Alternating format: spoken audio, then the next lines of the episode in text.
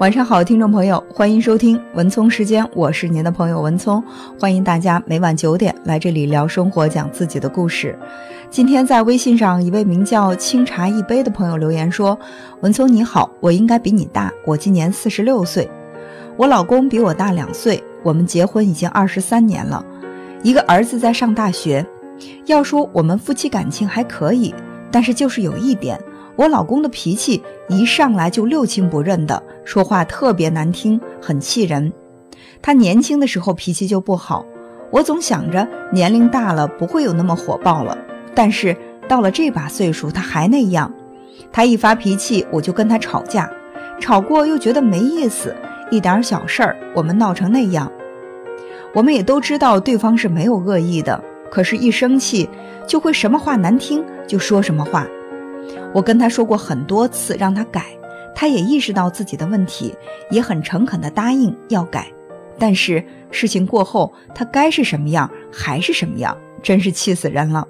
那你跟我说一说，我怎么样才能够让我老公的脾气改变呢？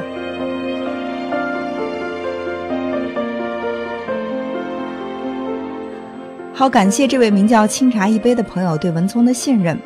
其实我们经常会在生活当中说我要改变，或者说要让某一个人改变。改变这个词挂在嘴上说出来很容易，但是在生活当中要想做到改变，的确是非常非常难。不仅仅是人，就算是动物，要改变一下自己的行为，也不是那么容易的事情。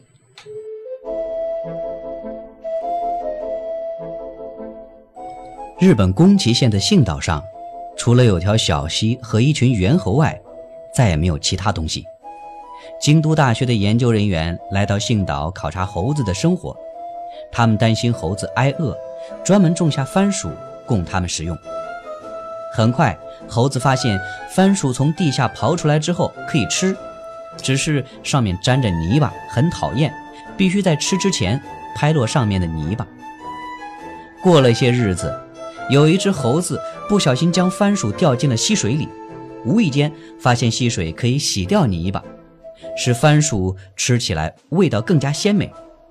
他就把这件事情告诉给其他的猴子，一传十，十传百，很快就有百分之八十五的猴子学会了用溪水洗净番薯之后再吃，只有百分之十五的老猴子不愿意这样做，坚持用手拍泥。又过了些日子，小岛上的溪水干了，再也没有办法洗番薯，猴子们又变得手足无措起来。茫然中，又有一只聪明的猴子发现用海水也可以洗番薯，而且味道还不错，便把这个办法告诉给了其他猴子。那百分之八十五的猴子又开始用海水洗番薯吃，可是那百分之十五的老猴子依然不屑一顾。仍然保留着用手拍泥吃番薯的习惯。当岛上出现第一百只猴子用海水洗番薯吃时，两百里之外的大分县的猴子也莫名其妙地学会了这招。幸岛与大分县远隔重洋，两地的猴子无法见面，也无法联系。到底是什么让他们学会了用水洗番薯吃呢？研究人员认为，这是一种。近似信念的无形力量，即某种群中的某个体探索出一种先进的行为之后，会产生巨大的示范效应。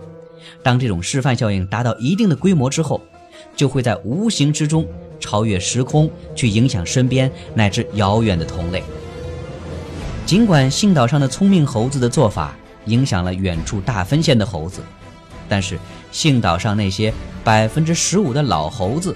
还是会用手拍泥吃番薯，他们冥顽不化，根本不愿尝试用水洗番薯吃。研究人员对这些不愿变化的猴子进行分析，结果让人大跌眼镜。它们全部是公的，年龄都超过十二岁。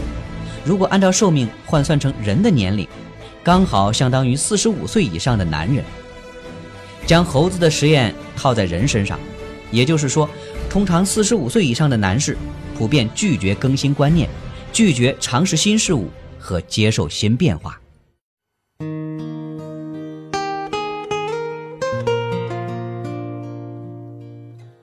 幸好只是猴子中间发生的事情，没有办法完全套用于人类，结论也不能够简单的应用到人类。但是不可否认的是，世间无论滋生了什么新观念，发生了什么新变化，总会有一部分顽固的力量拒绝改变。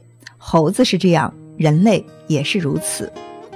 或许我们没有办法引导别人去改变，没有办法驱使别人去改变，但是至少我们可以保持敏而好学的习惯，努力不成为那些拒绝改变、阻碍改变的人。我想对这位名叫一杯清茶的朋友说：如果你的老公正好到了拒绝改变的四十五岁左右，或者说他正好是不愿意改变的那百分之十五，是不是说你们的关系就不能改善，只能吵吵闹闹了呢？答案当然是否定的。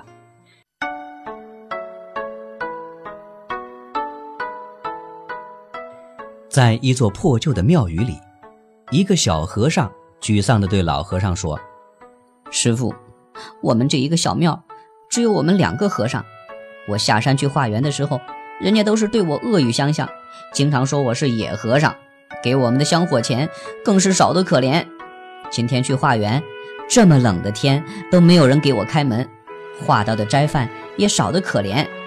师傅，我们菩提寺要想成为您说的妙语千间、终生不绝的大寺，恐怕是不可能了。老和尚披着袈裟，什么话也没有说，只是闭着眼睛静静地听着。小和尚絮絮叨叨地说着，最后，老和尚沉默了一阵，终于睁开眼睛问。这北风吹得紧，外面有冰天雪地的，你冷不冷啊？小和尚浑身哆嗦地说道：“我冷啊，我双脚都冻麻了。”老和尚说：“那不如我们早些睡觉吧。”老和尚和小和尚熄灭了灯，钻进了被窝里。过了一个多小时，老和尚问道。现在你暖和了吗？小和尚说道：“当然暖和了，就像睡在阳光下一样。”老和尚说道：“棉被放在床上一直是冰凉的，可是人一躺进去就变得暖和了。你说说，是棉被把人给暖和了，还是人把棉被给暖和了？”小和尚一听笑了。海师傅，你真糊涂呀！棉被怎么可能把人给暖和了？当然是人把棉被暖和了。老和尚接着说道：“既然是棉被给不了我们温暖，反而要靠我们去暖和它，那么我们还要盖着棉被做什么呢？”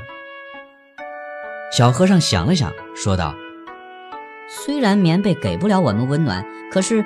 厚厚的棉被却可以保存我们的温暖，让我们在被窝里睡得舒服啊！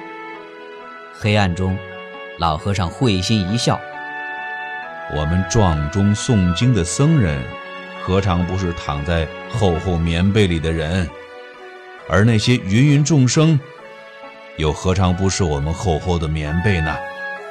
只要我们一心向善，那些冰冷的棉被。终究会被我们暖热的，而芸芸众生这棉被也会把我们的温暖保存下来。我们睡在这样的被窝里，是不是很暖和呢？这妙语千间、终生不绝的大寺，还会是梦想吗？小和尚听了之后恍然大悟。从第二天开始，小和尚每天很早就下山化缘。依然会碰到很多人恶语相向，可是小和尚却始终彬彬有礼地对待每一个人。十多年之后，菩提寺成了方圆十几公里的大寺，有了许多的僧人，香客更是络绎不绝。而当年的小和尚，也成了寺院里的住持。其实，在这个世界上，我们都是活在棉被里的。别人就是我们的棉被，当我们用心去暖棉被的时候，棉被也会给我们带来温暖。这位名叫清茶一杯的朋友说道：“她的老公脾气不好，当老公发火的时候，她就会去跟老公吵架。那这样的行为当然不是再去暖棉被，而是让棉被更加变得火爆，或者说让你们的家变得更加的冰冷。当老公发火的时候，你能够保持安静，甚至能够关心的说上一句：“不要发火，那样对身体不好。”那仔细的想一下，你老公的火还能发得出来吗？所以有的时候，我们总想努力的去改变别人，其实改变自己会更加容易一些。